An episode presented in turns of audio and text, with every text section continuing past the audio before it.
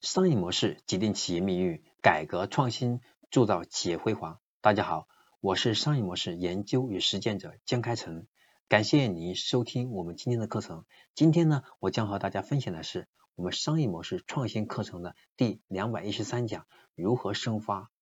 闭环思维。那么，闭环思维是指针对自己、他人发起的活动或者工作，通过不断循环和不断反复的过程来完成它。并将最终反馈结果给发起人的思维习惯哦。我们从两个维度来看，第一个维度就所处公司的业务而言，一个业务的增长从痛点到产品，从增长到变现，那么持续变现的促进产品满足的痛点越越来越多，效率也会越来越高，形成在业务增长。那么持续增长下，放大持续变现的能力，来形成企业。业务层的一个闭环，所以我们从所处公司的阶段和业务的重心来看，需要从增长和留存的配合公司验证部分，来快速的实现我们商业模式的最终确认。简简单来看呢，我们要通过前期必要性的新增长来验证我们 PMF，并且实现一定的规模化。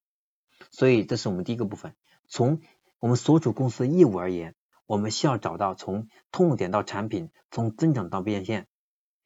然后呢持续变现，促进产品满足的痛点越来越多，然后让效率更多，越来越高，然后形成业务的一个增长的一个闭环。好，这是我们从公司从业务层面而言。第二个，从个人提升而言，一个一个人呢提升是多方面的，闭环更像是对自己自身经历。系统思考、技能水平等提升的最优方式之一了，也可能是最高的效率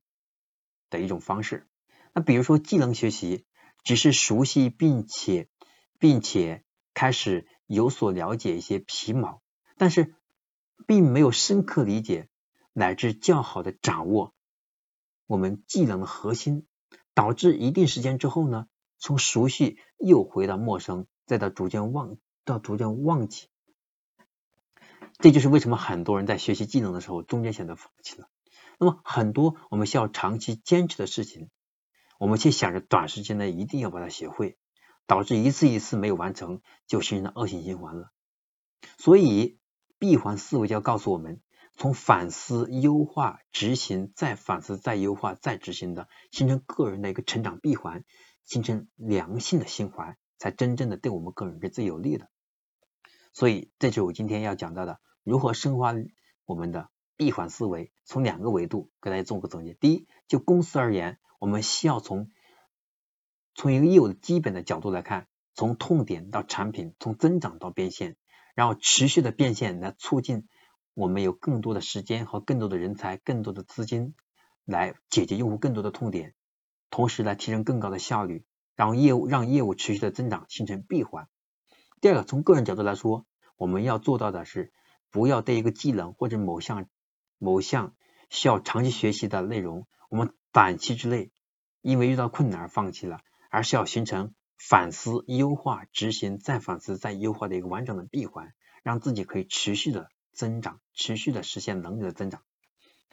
好，我是商业模式研究与实践商业模式研究与实践者江开成。那么今天我要分享的第两百一十二讲，如何去深化我们闭环智慧，从两个点如何去应用，就讲到这里。我们下一讲我将和大家分享的是我们商业模式创新课程的第两百一十四讲，如何判断一个品牌它的名字到底有多大价值。我们下一讲再见。